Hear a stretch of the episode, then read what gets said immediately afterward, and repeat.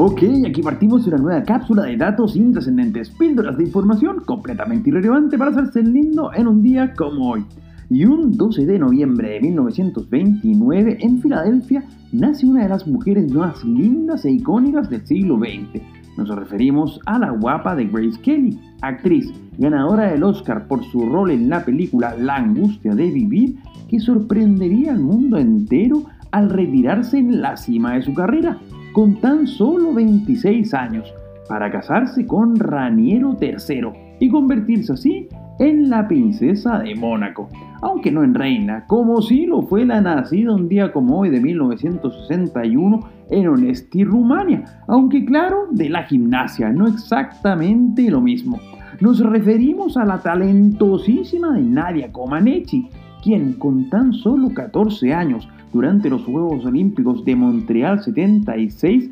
sorprendería al mundo entero al ser la primera gimnasta en la historia en lograr una calificación perfecta, con 10 puntos en una competencia olímpica de gimnasia artística, algo que fue tan pero tan sorpresivo que incluso los propios organizadores no tenían preparado el sistema de puntuación para un puntaje tan alto, por lo cual, y para poder salir del entuerto, reflejaron en el marcador electrónico, luego de la rutina de la buena de Nadia, un 1,0, ya que la pantalla llegaba hasta el 9,9 y no existía el 10 camiseta con la cual el nacido ese mismo día de 1961 brillaría con la selección uruguaya y que derrocharía estilo y elegancia sobre el campo de juego, por lo cual se ganaría el apodo del príncipe Enzo Francescoli, un futbolista que definitivamente marcó una época, tanto con su selección como con River Plate,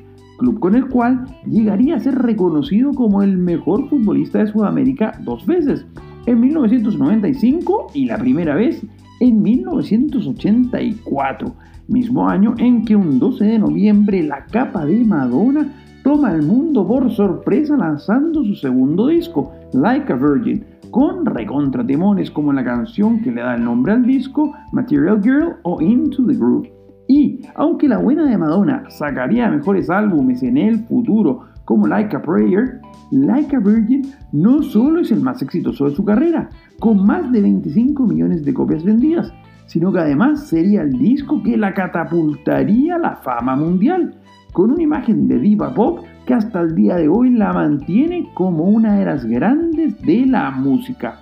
Algo diametralmente opuesto a lo que se puede decir de los tristemente célebres de Milli Vanilli recordados por ser nada más y nada menos el mayor fraude de la historia de la música. Y es que los infames de Rob Pilatus y Fab Morvan, los miembros del dúo, llegaron incluso a ganar el Grammy como los mejores artistas revelación en 1990 gracias a su álbum Girl You Know Is True, que no solo vendió más de 7 millones de copias, sino que incluso llevó al torpe de Pilatus a afirmar en la revista Time que Milli Malini tenía más talento que Bob Dylan, Paul McCartney y Mick Jagger. Algo que no solo no merece ningún análisis, sino que además quedaría dramáticamente refutado cuando, un 12 de noviembre de 1990, y luego de varios rumores, finalmente el productor musical que había construido la farsa de Milli Vanilli,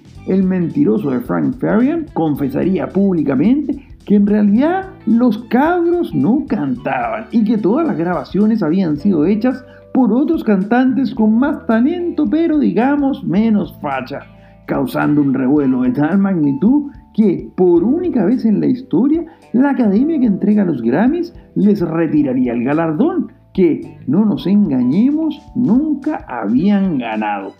Soy Pancho Troncoso y les cuento que nos pueden seguir en Instagram en arroba conversaciones intrascendentes. Además, no olviden de suscribirse a este podcast si quieren más datos completamente inútiles para cada día. Sea hasta mañana con más datos intrascendentes.